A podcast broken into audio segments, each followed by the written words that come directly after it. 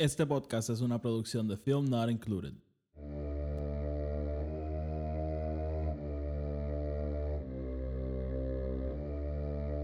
The Force will be with you.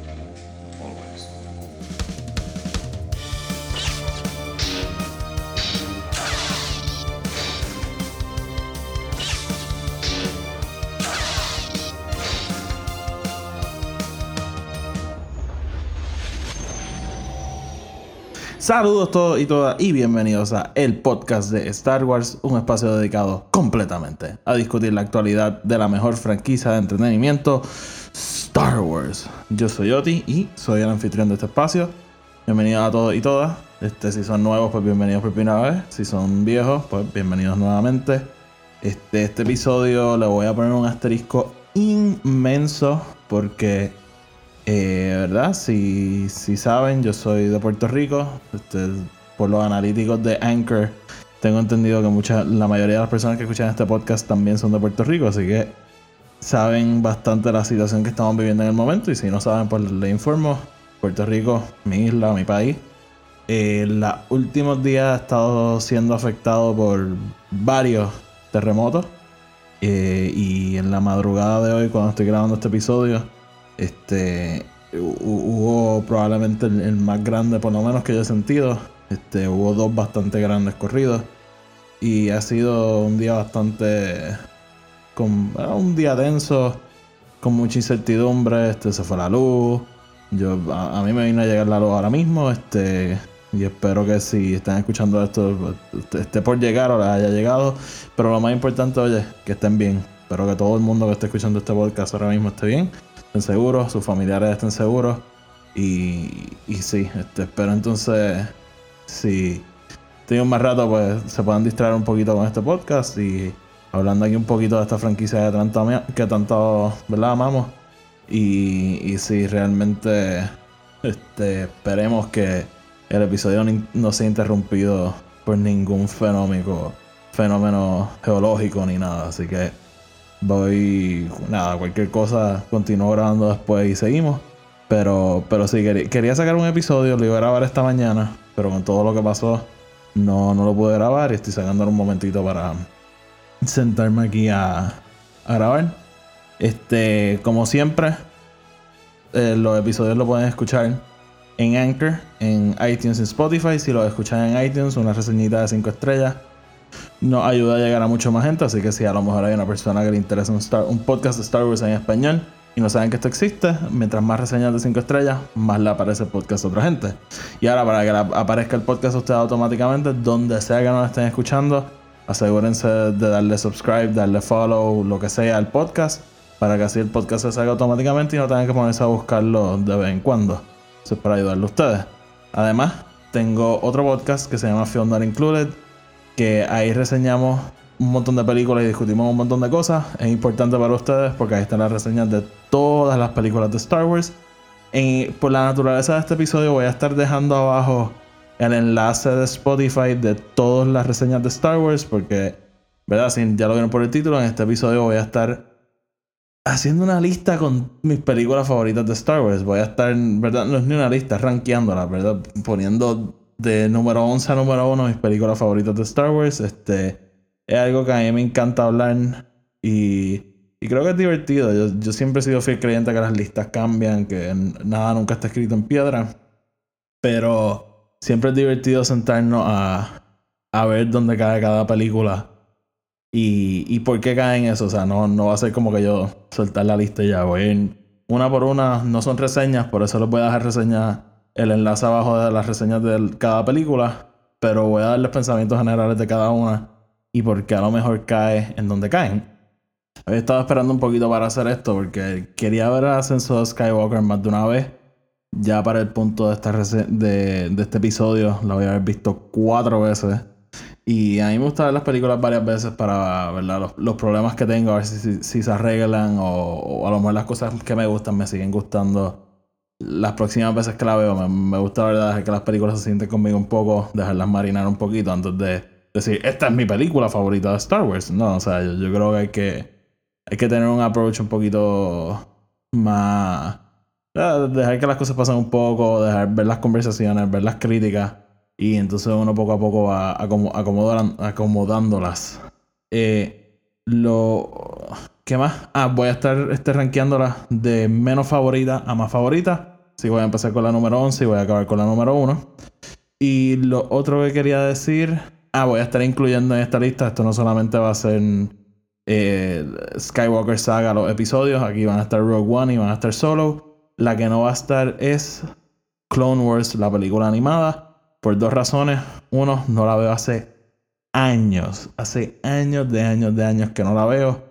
Y, me, y dos, me quería enfocar en las películas que son live action. A lo mejor quiero, antes de, que empiece Clone Wars, la serie en febrero, quiero sentarme a ver esa película y a lo mejor reseñarla en, en este podcast. Vamos.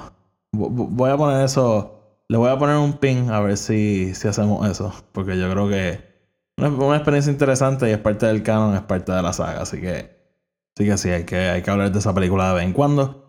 Y el último disclaimer que quiero dar sobre esta lista, óyeme, mi lista va a ser distinta a la de ustedes. Si hay alguien que tiene la misma lista que yo, dígamelo y lo podemos conversar. Y si no tienen la misma lista que yo, díganmelo también y lo conversamos. Lo brutal de estas películas es que todo el mundo las aprecia distinto.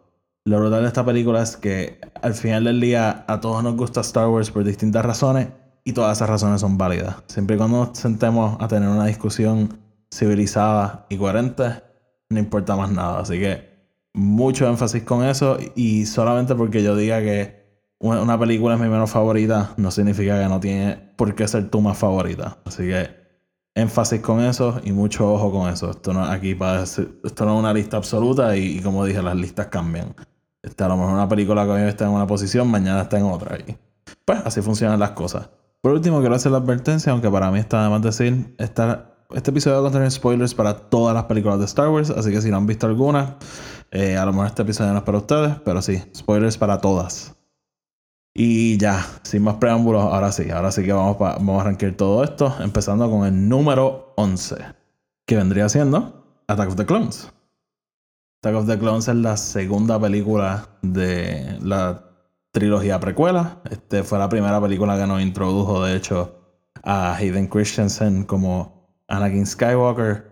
Y de todas las películas de Star Wars, yo creo que es la única que raya en que no me gusta. Cuando fuimos a hacer la serie de reseñas para Film Not Included de Camino al Ascenso de Skywalker, fue de, la, de las 11 películas, fue la, la, la más que estaba como que frustrado que tenía que ver otra vez. Pero si quiero decir, me la disfruté cuando la vi.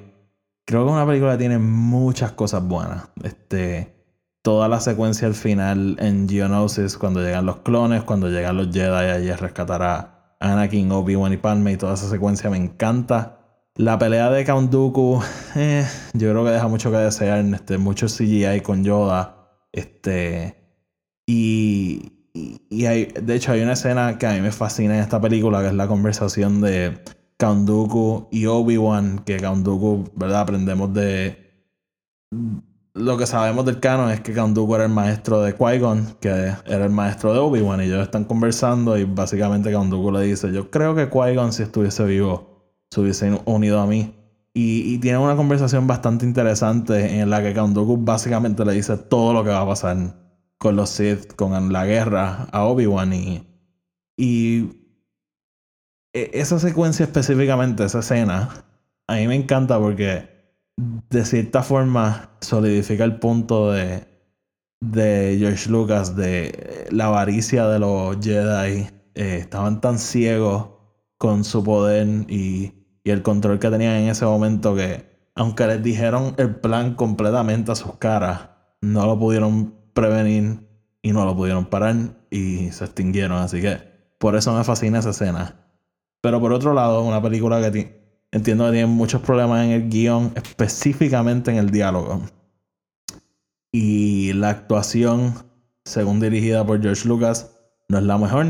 Y lo digo porque en esta película hay muy buenos actores. Samuel L. Jackson, Ewan McGregor, este, Natalie Portman, este Hayden Christensen nunca se ha este, caracterizado por su actuación, pero yo creo que en manos de un buen director le hubiesen sacado una actuación al menos digna. Y Y esta película no, yo siento que no le saca una buena actuación a casi nadie en ningún momento. Así que ahí parte de mis problemas con esta película. Este, como dije, las reseñas de todas van a estar abajo. Si me quieren escuchar en hablar de ella en detalle, pueden meterse ahí y, y escuchar por ahí para abajo todo lo que, lo que pienso de la película.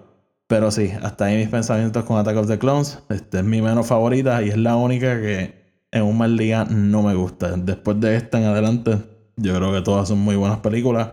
Algunas tienen otros problemas, pero por mi parte me encanta verlas. Así que vamos con la número 10, que vendría siendo The Phantom Menace.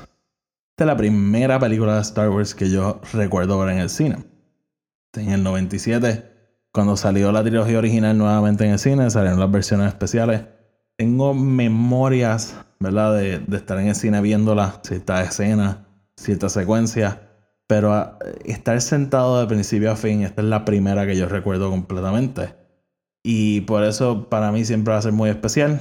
Eh, esta película se ha abundado infinitamente desde el 99 de todos los problemas que tiene. Y de hecho, una de las películas menos favoritas de, de muchas personas. Eh, pero yo con el pasar de los años cuando empiezo a poner las cosas que me gustan y no me gustan en, en una balanza, las cosas que me gustan yo creo que las sobrepesan. Eh, yo creo que la, toda la última media hora de la película es brutal. La, la, pelea en el espacio, la pelea en la tierra, la pelea entre lightsabers, eso es lo... Si me llevan siguiendo desde Film Not Included, saben que eso es lo que yo quería para el ascenso de Skywalker. No lo dio ahí más o menos, pero no de la forma que yo creo que esta película y a lo mejor Return of the Jedi nos dieron. Este, pero por otro lado, esta película introduce a Qui-Gon, introduce a Obi-Wan como Iwan McGregor y introduce al personaje de Padme, que es un personaje que a mí me encanta. Eh, yo creo que esta es la película que más le dan a ella para hacer y la película que más aprendemos de ella. Y yo creo que podemos amarrar ciertas características a su hija este, Leia. Y, y yo creo que es un personaje bastante sólido específicamente en esta película. Y, y, realmente una película que sí tiene sus problemas. Eh, podemos hablar de Jar Jar Binks infinitamente. Pero uno, en cuanto a ese personaje, primer personaje eh, mocap en la historia. Así que algo de méritos tiene. Yo personalmente no soy fanático del personaje.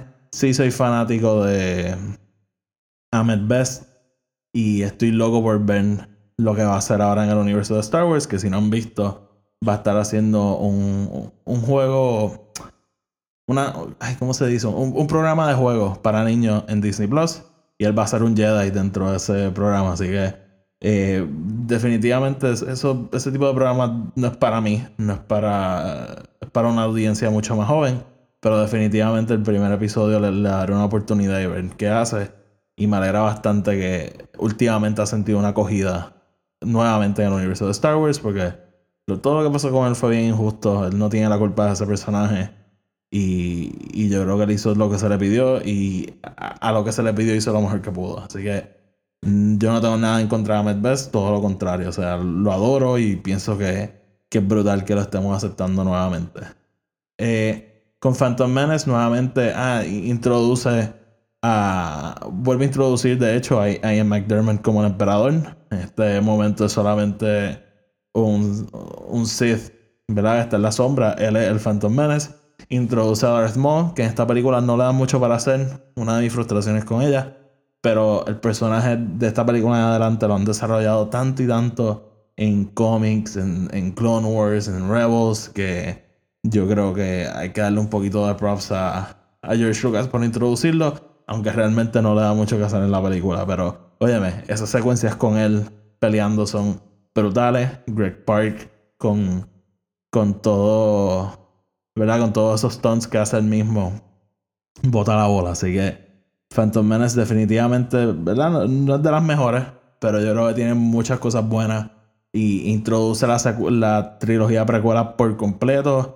Este, y siempre lo he dicho, la historia detrás de las precuelas, como los Jedi en la altura de su poder permitieron que dos o tres Sith desde la sombra los destruyeran.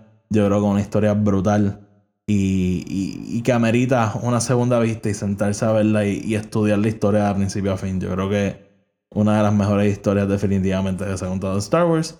Y sí, The Phantom Menace, como dije, muchos problemas, pero a, a mí una película personalmente me gusta y me gusta verla de vez en cuando. Así que vamos entonces con la número 9. Ya en este momento, realmente, yo creo que hay películas aquí que se pueden intercambiar y cuando digo las listas cambian, yo creo que es más para estar entre 9 y 6, 9 y 5 probablemente se pudiesen mover más o menos cada película. Pero mi número 9 es Solo. Solo fue controversial, ¿verdad? Solo, además de que se alejó de, esa ventana de, salir en diciembre, salió en verano. Este, de todas las películas de Star Wars y de, no sé si de las nuevas o, o, en total, pero yo creo que es la película que menos ha vendido. Yo creo que de las nuevas, pero honestamente no estoy muy seguro. Este, pero de, de esta era nueva es la menos que ha vendido. Eh, Mucha gente cuestionó si era una película necesaria. Yo cuestiono si cualquier película es necesaria. Son un debate para otro día.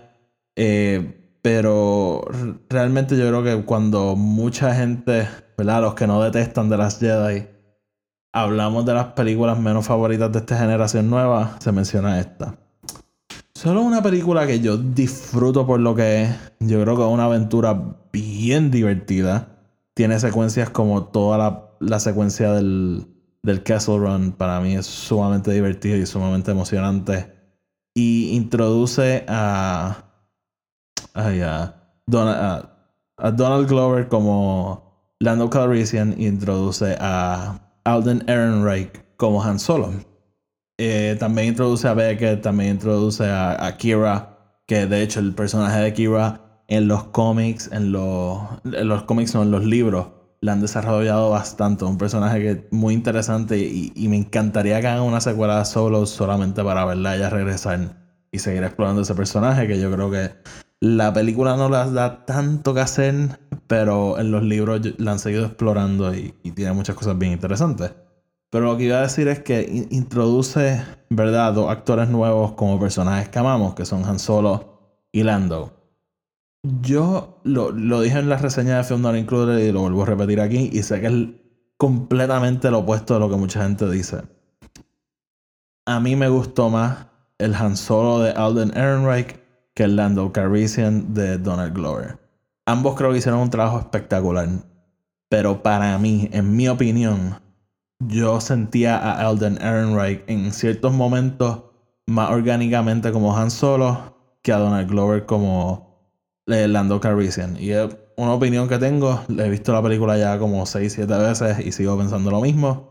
Pero, y sé que estoy en la minoría. Sé que a mucha gente no le gusta Alden Ehrenreich como Han Solo. A mí personalmente me gusta. En un podcast que yo escucho, de hecho, que se llama Force Center, que Knapsack, que uno de los anfitriones, menciona que para él Alden Ehrenreich es mejor Han Solo que Harrison Ford en Return of the Jedi. Y yo pudiese estar más o menos de acuerdo con, ese, con esa premisa. Este, creo que solo una película que amerita una segunda vista y, que se vuelva a revisitar con, con distintos ojos. Yo creo que en el futuro se va a ver como una película bien distinta. Yo personalmente pienso que es una película muy buena. Eh, ha crecido bastante conmigo. Sí puede parecer que está bastante bajita, pero estamos hablando de Star Wars, mi franquicia favorita que muchas de las películas tienen bastante peso. Así que Solo queda número 9. No pienso que una mala película en lo absoluto, como ya dije, pero ahí es donde, ahí es donde queda. Pero como también mencioné, o sea, entre mi posición 9 y 5, yo creo que las películas pudiesen cambiar bastante, depende del día. Vamos entonces con la número 8, que vendrá siendo Revenge of the Sith. Revenge of the Sith, una de mis experiencias más brutales en un cine. Este, yo la fui a ver en, en, Orlando, yo estaba en Disney el día que salió, en el parque de Disney, y la fui a ver en Orlando. Y esa semana era la semana de Star Wars allí en, en Disney World. Así que los guardias de seguridad eran Stormtroopers, todo el mundo estaba disfrazado, fue una semana bien brutal. Y tuve la oportunidad de ver la película bajo esas condiciones. Y a mí personalmente, pues siempre voy a tener esas memorias. Revenge of the Sith yo creo que definitivamente es la mejor de las precuelas. Yo creo que muchos de los problemas de las películas anteriores se vinieron a mejorar con esta. Eh, yo creo que la actuación es mucho más sólida. El diálogo necesita trabajo en ciertas partes, pero mucho más sólido que en, definitivamente en Attack of the Clones y mejor que en, que en The Phantom Menace. La, yo creo que da un cierre bastante satisfactorio a esta trilogía y en ese momento, ¿verdad? Lo que era la serie, la, yo creo que la cierra con, con un lazo bastante bonito. Además, mucha gente ha criticado esta pelea, pero a mí personalmente me encanta, me encanta desde que era chiquito y la vi. Y, y al día de hoy me sigue encantando, pero la pelea de Han Solo, de Han Solo, de Obi-Wan y Anakin al final en Mustafar, yo creo que estableció lo que queríamos ver en esta trilogía, que en ciertos momentos lo hizo y en ciertos momentos no lo hizo, y me refiero a, la trilogía secuela. Eh, esa pelea yo creo que la, coreografía fue bien impresionante lo que lograron. Yo sé que a mucha gente no le gusta porque demasiado coreografiado y qué sé yo. Pero definitivamente una, una batalla que a mí me impresionó bastante cuando vi y al día de hoy me sigue encantando. Eh, además, yo creo que tiene una de las mejores primeras secuencias de una película de Star Wars. Esa batalla en Coruscant es brutal. Y aunque el arco de Anakin yo creo que un poquito forzado y ajorado en esta película, igual que con muchas cosas, de nuevo pueden escuchar la reseña de Film Not Included abajo, que entramos un poquito en eso. Eh, yo creo que le da un final satisfactorio a la trilogía y nos lleva entonces a, la trilogía original de una forma bastante buena. Así que eh, definitivamente la, mejor de esta trilogía y una película que a mí me gusta bastante, Revenge of the Sith. Vamos entonces con la número 7, que... otra película que sé que estoy en la minoría con mucha gente, pero pues yo aquí tengo que ser honesto con ustedes. Y esta película, mi número 7, es Rogue One. Rogue One yo sé que es una película que para mucha gente es la mejor película de Star Wars. Definitivamente la mejor de esta versión nueva de Disney. Este, hay gente que si no la tiene en número 1, la tiene en número 2. Pero una película que cada vez que veo me gusta menos. Yo creo que tiene muchas cosas brutales. Yo creo que tiene un tercer acto de lo mejor que hay en Star Wars. Ese tercer acto yo creo que el personaje de Gene Erso bien interesante. El personaje de Cassian bien interesante. El personaje de K2SO bien interesante. Todos los personajes bien interesantes. Pero no hacen nada con ellos. Yo siento que no los desarrollan lo suficiente. Obviamente la que más tiene desarrollo es Gene Erso con todo el arco de su papá. Pero realmente yo no siento que aprendí mucho de ellos en esta película. Y y para mí fue bien decepcionante, ¿verdad? Cada vez que la veo, como que seguir dándome cuenta, como que esta gente simplemente son placeholders para que esta, historia suceda. Y realmente no lo abundan, no lo desarrollan. Y, ¿verdad? Al principio dije, mucha gente ve Star Wars por cosas bien distintas, mucha gente es fanática de Star Wars por cosas bien distintas, mucha gente, cosa, mucha gente busca cosas bien distintas yo personalmente me siento a ver una película de Star Wars y, lo que quiero es ver personajes crecer. Quiero ver personajes empezar en un punto, pasar por algo y acabar en otro punto. Eh, así que por esa razón, esta película para mí se queda bastante corta de lo que viene siendo mis películas favoritas de Star Wars. Como dije, una película yo creo que es bien divertida. Yo creo que es bastante rewatchable. Yo pienso que el segundo acto es bastante largo y bastante aburrido. Eh, la última vez que la vi, de hecho, que fue para la serie de Film Not Included, hubo un momento que yo miro a Tony y yo le digo, diablo, ya se está acabando. Y cuando miro, quedaban como hora y media de la película y dije, anda para el carajo, o sea, ¿qué más va a pasar? Y realmente me parece una película que siguen estirando un chicle para no llegar a ningún sitio y para no desarrollar ningún personaje. Por eso para mí es decepcionante. Eh, yo a veces pienso que pudiese estar más bajita en mi lista, pero yo creo que el tercer acto es tan emocionante. Y toda la secuencia de Jera, de hecho, a mí me gusta bastante. El personaje de Krennic me parece bien curioso. Y, y, de hecho en el libro de Catalyst abunda mucho más en estos personajes. Y, y de hecho, si, si, son fanáticos de Rogue One, yo creo que el libro, el libro de Catalyst es un must read. O sea, ese libro abunda un montón en la historia de, de esta película. Pero estoy jugando la película sola y de hecho por eso me emociona tanto la serie de Cassian Ender. Yo creo que entonces podría rellenar ciertos vacíos de esta película. Pero por esa razón, eh, queda como mi película, ¿verdad? Como mi número 7. Sé que para mucha gente esto va a ser un pecado, pero pues, yo repito, tengo que ser honesto con ustedes. Vamos entonces a seguir. Vamos con mi número 6. Aquí le, admito, eh, todavía no estoy bien seguro de, de, este, de esta posición. Eh, les dije que de mi número 9 a mi número 5, todas son intercambiables. Yo creo que entre mi 5 y mi 6 podrían intercambiar en cualquier momento, pero ahora mismo, hoy, 7 de enero, mi número 6 es el ascenso de Skywalker, The Rise of Skywalker. Se siente imposible. Se siente imposible decir que este es el episodio 9 de Star Wars. Yo me crié en una época que eh, cuando yo me estaba criando ya mi papá me había dicho que venían películas nuevas de Star Wars. Yo, como dije, vi la trilogía original en el cine en el 97, vi, vi las precuelas en el cine mientras salían. Y después del 2005 con Revenge of the Sith, yo nunca pensé que iba a haber otra película de Star Wars en el cine. Así que que anunciaran una trilogía nueva y que ya llegamos al punto que se acabó, para mí sigue siendo como que algo surreal. Este, de hecho, diablos, este día ha sido tan largo. ayer fui a ver The Rise of Skywalker por cuarta vez y mientras la veía fue como que, o sea, todavía no puedo creer que llegamos a este punto que esta trilogía llegó y ya se acabó. Yo sé que hay muchos sentimientos encontrados con esta trilogía. Yo sé que no ha sido para todo el mundo. Yo sé que mucha gente tiene problemas con la dirección de Disney. Yo sé que mucha gente tiene problemas con los personajes con The Last Jedi, con, con todas. O sea, todas las películas de Star Wars son controversiales, vamos. Pero eh, yo personalmente soy bien fanático de esta trilogía. Esta trilogía volvió a despertar mi amor en Star Wars. Yo, ¿verdad? Star Wars es una serie que yo todos los años me sentaba a ver de principio a fin, o sea, de episodio 1 a episodio 6. Y esta esta serie, empezando con The Force Awakens, despertó mi amor por Star Wars. Y, ahí fue que me, empecé a meter en los cómics, en los libros. Y pensar que ya se acabó todavía es brutal. Pero vamos entonces a hablar de, The Rise of Skywalker. Estoy hablando de la trilogía como tal. Eh, The Rise of Skywalker, una película con muchos problemas. Este, como dije, la reseña va a estar abajo si quieren escuchar, si me quieren escuchar abundar un poquito más de todo.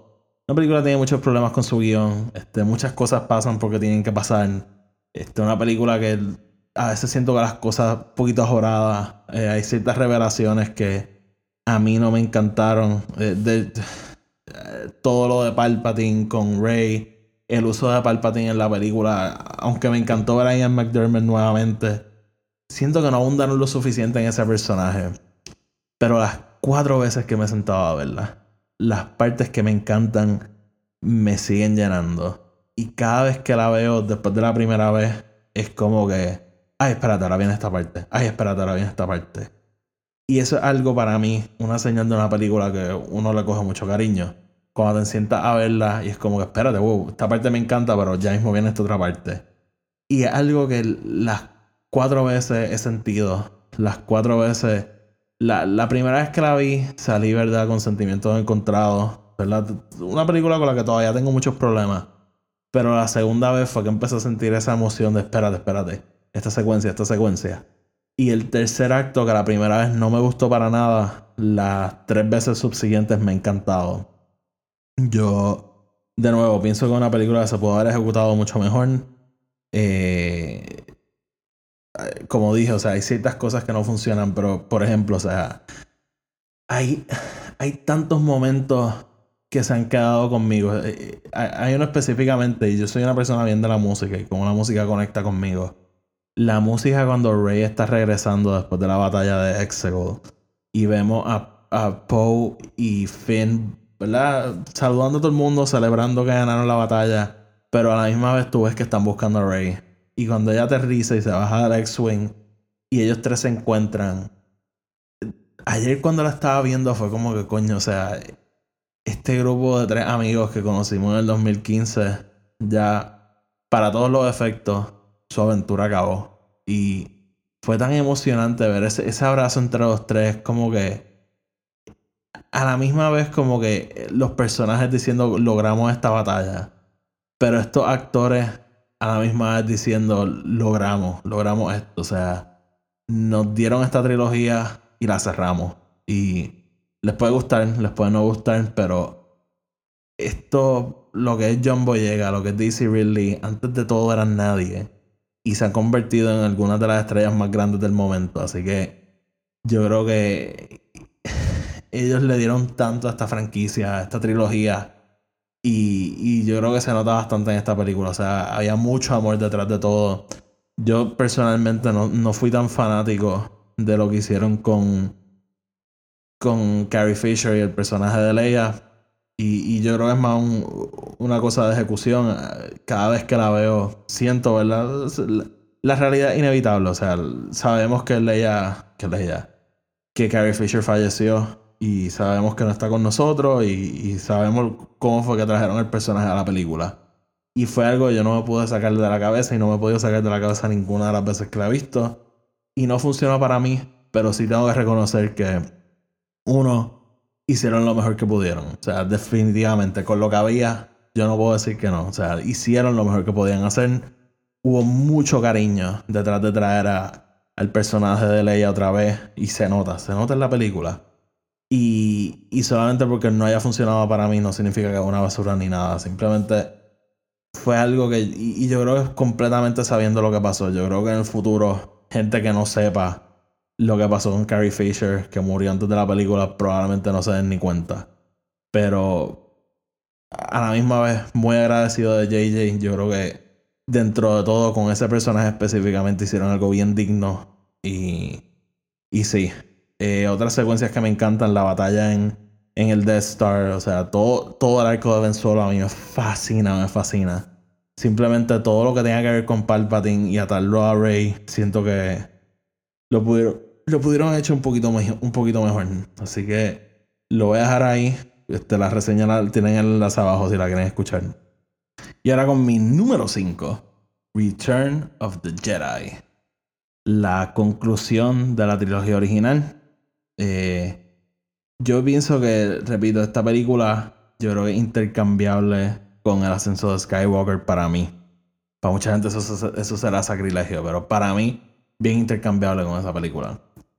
Yo creo que igual que el ascenso de Skywalker, tiene momentos brutales de lo mejor de Star Wars, pero tiene momentos que carecen bastante de lo que fue la, la trilogía que las dos películas que venían antes. Eh, con Return of the Jedi específicamente para mí, todo lo que tiene que ver con Luke, Darth Vader y el Emperador es de mis secuencias favoritas de Star Wars, punto. Yo creo que aprendemos tanto de cada personaje y como cada uno tiene objetivos distintos y quieren llegar a algo distinto. Y, y cómo todo eso choca en, en, esa batalla entre Darth Vader y Luke, yo creo que de lo mejor, de lo mejor que hay en Star Wars. Y de hecho, una de mis batallas favoritas de lightsabers es esa en, en Return of the Jedi. Sin embargo, todo lo que es el palacio de Java, para mí eso se siente como una película aparte y siento que no mezcla muy bien con el resto de la película. Todo lo que es la batalla de Endor, lo que es en, en, en la, en la en la luna de Endor específicamente, en ese bosque, eh, hay cosas brutales pasando, hay cosas bien brutales pasando. O sea, la idea de los Ewoks yo creo que es genial. Como este grupito pequeño puede eh, sobre... O sea, ganarle un imperio tan grande como el imperio de Star Wars. Eh, básicamente esta idea de George Lucas, ¿verdad? De en la unión está la fuerza, como este grupito pequeño solamente porque querían ganar y tenían la voluntad de ganar, lo lograron. Pero no funciona tan bien porque son ositos peleando contra básicamente commandos entrenados y, y para mí realmente eso no, no funciona tan bien. Pero todo lo que es la batalla en el espacio yo creo que también es de lo mejor que hay en Star Wars. Como dije con Phantom Menace, o sea, nos da esta batalla en el espacio, batalla en la tierra, batalla de lightsabers, que yo personalmente me fascina. Este, y, y yo creo que a lo mejor el estándar de eso está en esta película. Eh, y definitivamente, o sea, tiene algunas de mis secuencias favoritas. El lightsaber verde de Luke, que es de mis lightsabers favoritos. Eh, vemos a Luke completamente formado como un Jedi. Y como dije, todo lo que ellos tres en el Death Star, todas esas conversaciones, esas batallas allá adentro, para mí es de lo mejor que hay en Star Wars. Así que por eso yo creo que sobrepasa al ascenso de Skywalker en este caso, pero como dije, yo creo que a lo mejor en un buen día el ascenso de Skywalker la puede superar. Pero pues, hoy Return of the Jedi está antes, como mi número 5. Y en la posición de número 4, vamos entonces con The Force Awakens. Como estaba diciendo ahorita, esta película fue la que volvió a despertar mi amor por Star Wars. Yo, siempre he amado Star Wars. Yo siempre he visto Star Wars. Todo, como dije, todos los años me sentaba a ver las seis películas. Pero esta película fue la que, más que mi amor, mi obsesión. O sea, el, querer leer los libros, el querer que leer los cómics, el ver las series animadas las cuales yo no veía. Y todo esto, o sea, querer empezar un podcast para hablar de Star Wars, a analizar Star Wars más profundo, todo esto empezó en The Force Awakens. Eh, además de eso, o sea, esta película, yo creo, una de las mejores introducciones a un personaje y es con el personaje de Rey.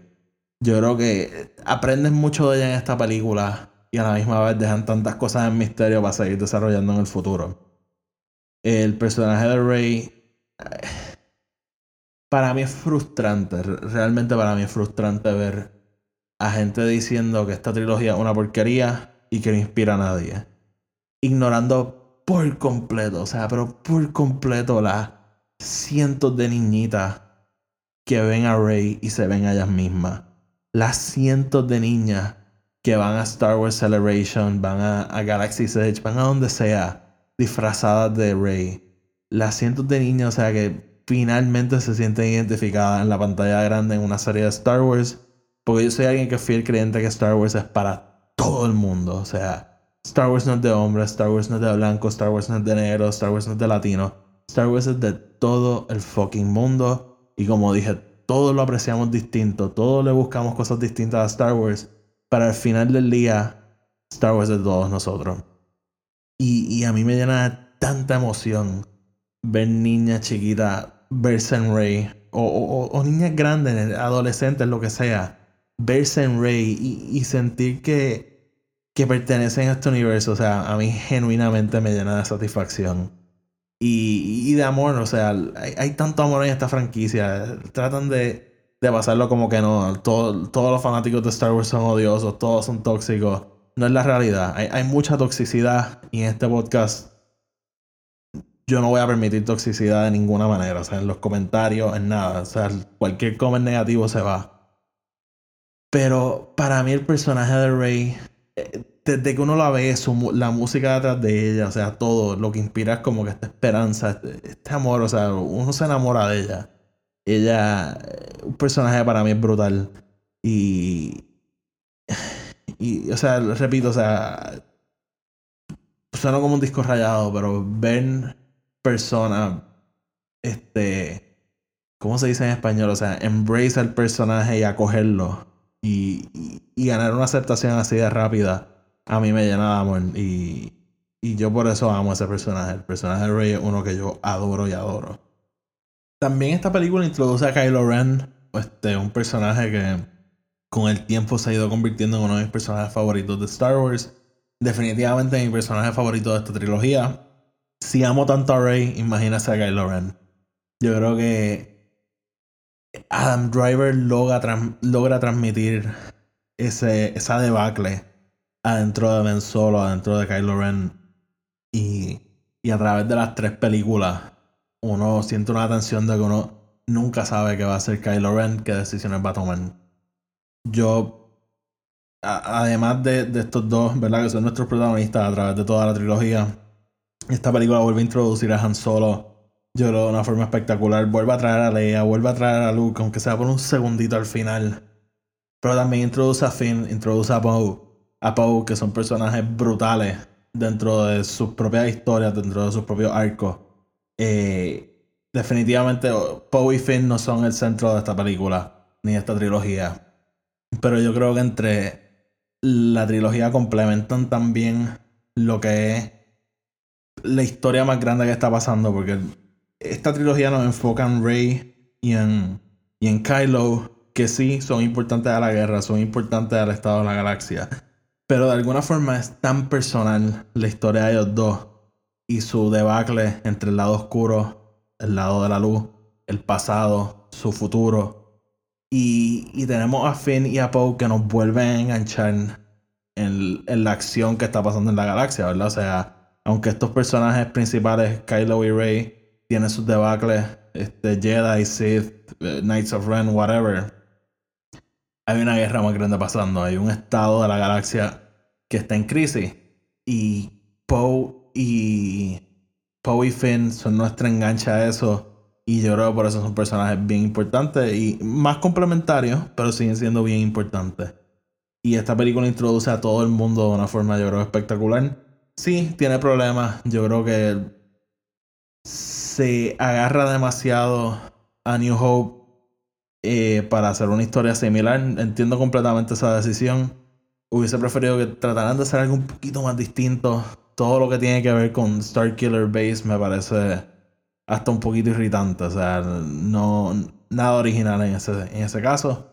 Pero en lo que es introducción de personajes, que como ya dije, eso es lo que yo busco. Yo creo que lo hace de una forma excelente. Y yo creo que por eso esta película para mí cae tan y tan alto. Entonces, con el número 3, aquí, ¿verdad? Esta película para muchos es su favorita, para muchos a lo mejor es su segunda favorita. En mi caso es mi tercera favorita. Y es A New Hope. La película introdujo todo, todo en el 77. Si, si vamos a hablar de introducción de personajes en Force Awakens, hay que hablar de esta película. Eh, o sea, como digo, si vamos a hablar de introducción de personajes, esta película introduce a Han, Leia, y Luke Skywalker. Tres de los personajes probablemente más icónicos en la historia del cine. Y yo creo que lo hace de una forma. lo voy a decir, lo hace de una forma perfecta. O sea, yo creo que no hay ningún error en cómo se introducen estos personajes. Al final de la película yo creo que aprendemos bastante de ellos, pero suficiente para dejar espacio a su crecimiento y desarrollo en las películas que siguen. Eh, Luke Skywalker, yo creo que es el héroe por excelencia. Eh, el ejemplo de lo que es ser un héroe. Y, y en, Empire Strikes Back aprendemos más, en, Luca, en, en, Return of the Jedi aprendemos más, pero esta película es su introducción y, y yo creo que lo que es todo eso es perfecto. Además, esta película, eh, lo, había mencionado en la reseña de Film Not Included, esta película yo creo que debería ser el, el template para tú desarrollar un universo. Esta película establece tantas cosas con simplemente mencionarla y ya, no, no es como que los Clone Wars significa esto, esto y esto, los Jedi significa esto, esto y esto, y les pasó esto, y los Sith esto, esto y esto. Son cosas que mencionan en la película y algunas les dan trasfondo y otras no. Y la imaginación simplemente este, empieza a rodar y uno empieza a lo mejor a crear ciertas cosas en la cabeza. A lo mejor en algún, en algún cómic, en otra película, en algún otro momento te las contestan, a lo mejor no. Pero esta película la utiliza para crear el universo que está desarrollando y complementar esa historia que está contando. Yo creo que lo hace a la perfección. Eh, a New Hope, yo soy partidario que es una de las mejores películas que se ha hecho en la historia del cine, punto. Y, se pierde bastante, ¿verdad? O sea, hablamos de Star Wars y automáticamente pensamos en blockbuster, este, miles de millones de dólares. Y, y a lo mejor olvidamos que en un momento esta película en el 77 cambió todo, todo, todo, todo. Si son fanáticos de Star Wars, recomiendo el documental Empire of Dreams, que básicamente cuenta la historia de cómo George Lucas hizo la trilogía original está en Disney Plus. Así que si, si tienen Disney Plus, definitivamente búscanlo. Un poco largo, pero es muy bueno y cuenta muy bien la historia de cómo se desarrolló esta, esta trilogía.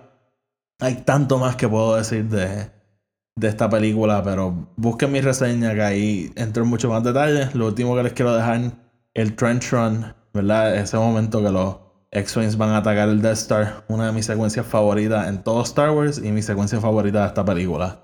Eh, mano, o sea, ¿qué más uno puede decir de un clásico? Escuché la reseña abajo que ahí eh, abundamos bastante en esa conversación.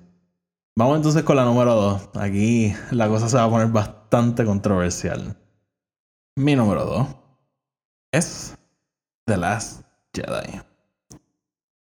Para mucha gente esta es la peor película de Star Wars, esta es una bastardización de lo que es Star Wars, el personaje de Luke, de todo lo que creó George Lucas. Esta película yo recuerdo la primera vez que la vi. Yo llegué a mi casa y no podía dormir. No podía dormir. No podía parar de pensar de lo que había visto, no podía parar de pensar de lo que habían hecho, de lo que había pasado. Y dije, yo tengo que ver esta película otra vez antes de tener cualquier tipo de opinión, porque realmente no sabía qué pensar. O sea, pasó tanto en esa película yo creo más emocionalmente. Pasa tanto y pasa tanto que y, Ryan Johnson tomó unas decisiones con Luke, tomó unas decisiones con Rey, con Kylo, con todo lo que había establecido J.J. Abrams. Mucha gente lo ve como que lo destruyó completamente. Yo para nada, o sea, de ninguna forma pienso eso. Eh, yo creo que y lo he dicho muchas veces en Film Not Included, si, si una franquicia como Star Wars, que lleva viva 42 años, quiere permanecer existiendo, quiere seguir siendo relevante, tiene que reinventarse, tiene que reinventarse, punto. Eh, y el primer paso de eso yo creo que es traer a Ryan Johnson y él, con los personajes que habían establecido, con las historias que ya conocemos, hace una historia un poco distinta con ciertos elementos que ya conocemos, a lo mejor tipos de secuencias que ya conocemos, pero yo creo que a todo le da un giro. Y, y a mucha gente eso no le gustó, mucha gente de verdad querían ir a, a lo mejor ir a ver una película bastante estándar de lo que conocemos como Star Wars. Pero yo sigo fiel creyente que si seguimos sacando películas que son como una fórmula. Ah, en tal momento va a pasar esto, en tal momento va a pasar esto, en tal momento va a pasar esto. Si el personaje mira para acá, le va a pasar esto. Si hace esto, le va a pasar esto otro. Se va a convertir en una franquicia tan predecible que va a morir. Punto. O sea, va a morir. Y, y hay que empezar a, a pensar un poquito más allá de lo que es Star Wars. Eh, ¿Por qué Star Wars es como lo vemos? Y yo creo que Ryan Johnson lo que hace es eso. Ryan Johnson yo creo que nos empieza a plantear esas dudas. ¿Por qué amamos Star Wars? ¿Por qué vemos a, Luke Skywalker como lo vemos? ¿Por qué vemos a Rey como la vemos? ¿Por qué vemos el lado oscuro, la fuerza? ¿Por qué lo vemos de esta forma? Y, yo creo que básicamente esta película es un estudio de lo que es una película de Star Wars y una, una introspección de lo que es una película de Star Wars.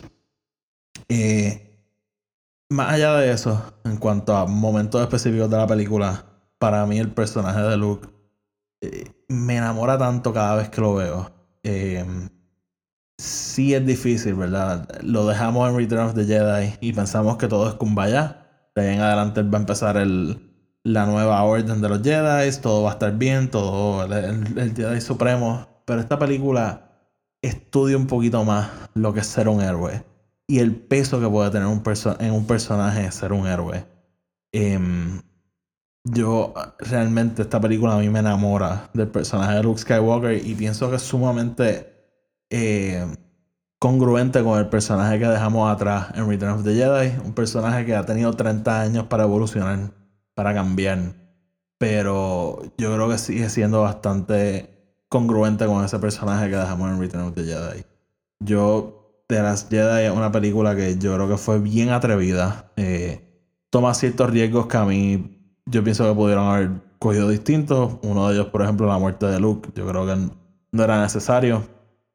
Eh, Ryan Johnson trata, yo creo que un poco de, de darle ese toque a George Lucas con la secuencia de Canto Bite que para mí personalmente no funciona en lo absoluto. Para mí son 20 minutos de la película que debieron haber trabajado un poquito más eh, yo creo que a lo mejor en, en la sala de edición, cómo la integraban a la película, porque para mí toda esa secuencia no funciona para nada.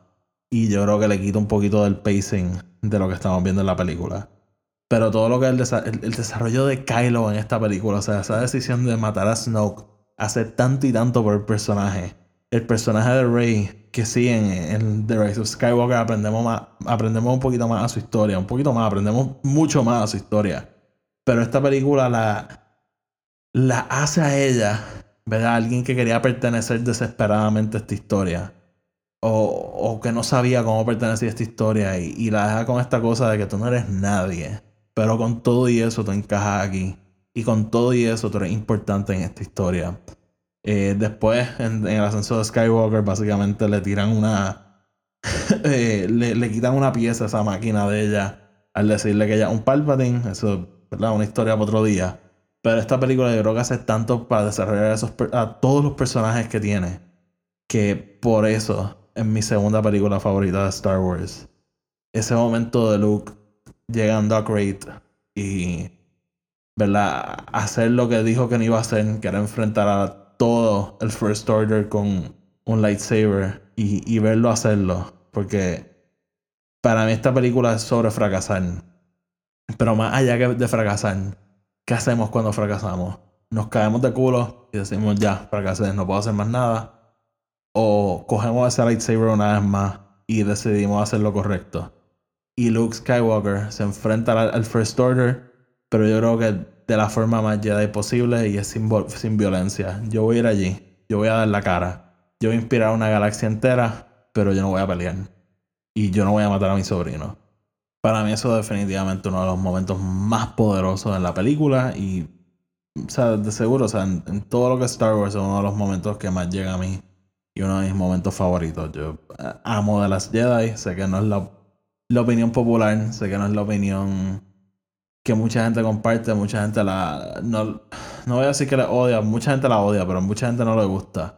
Y yo creo que en el futuro yo creo que va a ser acogida distinta. Yo, yo creo que, que una vez los que están creciendo con esta trilogía crezcan, va a haber una opinión bien distinta sobre esta película. Pero por el momento Sé que no es la favorita de todo el mundo, aunque no la odien. Sé que hay mucha gente que tiene muchos problemas con la película. Yo creo que algo podemos discutir, eh, como digo siempre, siempre y cuando sea de una forma civilizada. Yo creo que algo podemos discutir infinitamente y algo yo estaría abierto a, discutir. Yo, o sea, veo muchos de los problemas que tiene la película, pero al final del día, eh, si, yo les, si yo les dije, si les mintiera, si si dijera esta es mi séptima película favorita de Star Wars, refiriéndome a The Last Jedi, le estaría mintiendo. O sea, sería una mentira completamente.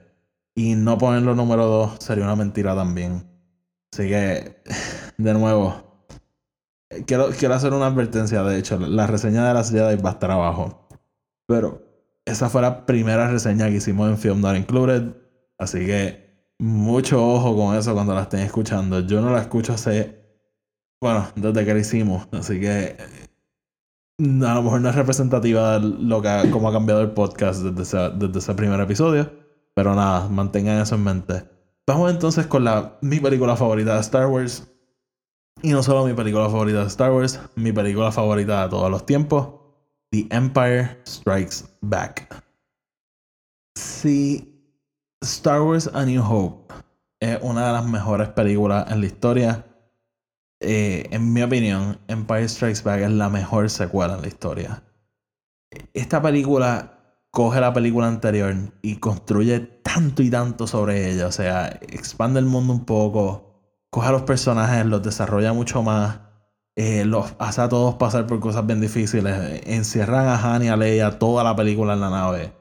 Este, personas que, ¿verdad? Hay una tensión romántica entre ellas pero son personas que no se soportan. El Millennium Falcon está toda la película dañado o dañándose. Coge a Luke Skywalker y los manda a entrenar en el carajo lejos de sus amigos y después lo hace enfrentarse a Darth Vader y aprender que Darth Vader, el, el mal con el que le está peleando, es su padre. O sea, todos los personajes tienen que pasar por tanto y a la misma vez introduce personajes nuevos. Esta película introduce al emperador. Esta película introduce a Yoda, introduce a Lando. Eh, es, yo creo que lo que debería ser una, secuela a cualquier película. Desarrolla los personajes, introduce personajes nuevos para, para complementar los arcos de cada personaje. Y construyen el universo, pero algo brutal que hace y que a mí personalmente me encanta es que no lo hace de una forma, ¿verdad? Tachando cosas que tiene que hacer no es como que dice, ah, en la primera película introdujeron esto, esto y esto, así que hay que contestar esta, esta y esta pregunta. Esta película ignora a lo mejor alguna de las dudas que teníamos con la película, con la, el universo que introduce la primera película. Y lo ignora completamente y elabora en ciertas cosas de tal forma que lo que hace es simplemente expandir el universo mucho más. eh, yo... Hay tanto y tanto que hablar de esta película, pero ¿qué nos ha dicho? O sea, para mí es mi película favorita. Yo creo que si vamos a hablar de personajes y desarrollo de este personaje, esta película es la que mejor lo hace en toda la serie. O sea, esa revelación de, de Luke y Darth Vader, ¿verdad? Ha pasado a la historia, a la cultura popular. Se ha repetido mil veces en mil películas, se ha parodizado, se ha hecho mil veces. Pero si ignoramos todos esos momentos y la vemos, es un momento tan poderoso a, la película, a la franquicia y, y, cambia todo, cambia todo lo que aprendimos de la película anterior. O sea, que nuestro personaje principal está buscando destruir a Darth Vader porque para él fue quien mató a su papá. Para él representa ese momento de él convertirse en un Jedi y probarse como Jedi. Para él Darth Vader representa el mal en la galaxia. Y enterarte que de la nada, con quien tú, tú estás luchando es por la razón que tú estás luchando, eh, es bien poderoso. Y, esa escena específicamente, o sea, repito, se ha parodizado tantas veces, se ha replicado tantas veces, se ha usado para tantas cosas que a lo mejor olvidamos y, y no la vemos ya como merece que la veamos, pero una escena tan y tan y tan perfectamente dirigida, o sea, todo va construyendo al diálogo de ellos dos, eh, toda esa batalla va construyendo ese momento y, y es tan perfecto, o sea, la actuación, la dirección, la música, todo, todo es tan perfecto en ese momento. Em, ¿Qué más puedo decir? O sea, Empire Strikes Back yo creo que para muchos eh, es el norte en una película de Star Wars. Es a, lo que cualquier película de Star Wars debería aspirar a hacer. Y yo soy fiel creyente de eso. O sea, esta película es. Para mí es todo. O sea, repito, es mi película favorita en la historia. ¿no? no solo mi película favorita de Star Wars, es mi película favorita. Es una película que he visto tantas veces. Yo la veo cuando me enfermo. Cuando estoy de mal humor. La veo el día de Navidad. Por alguna razón la veo el día de Navidad. La veo el día de mi cumpleaños todos los años. O sea, una película que a mí nunca me ha cansado de ver. Y, y siempre ha sido mi favorita, por alguna razón, desde que era niño. O sea, es, es que yo, creo que tiene que ver bastante con esa pelea de Darth Vader y, y, Luke. Pero además de eso, o sea, la película abre con la batalla de Hoth. O sea, estamos tan acostumbrados a la batalla grande al final. Y, y la película abre de una forma inmensa con esa batalla y después se convierte claustrofóbica, encierra a los personajes en el Millennium Falcon, manda a Lucas de a ese pantano a entrenar y, y, siento que son decisiones bastante atrevidas. Introducir a Yoda, el personaje probablemente de los más importantes en la película, y es una marioneta. Y todo funciona tan y tan bien al servicio de la historia más grande y a desarrollar y, y básicamente mandar la historia a otra dirección completamente distinta que la coge Return of the Jedi y la cierra. Yo amo Empire Strikes Back. Este. Repito, mi película favorita de Star Wars y es mi película favorita. Y.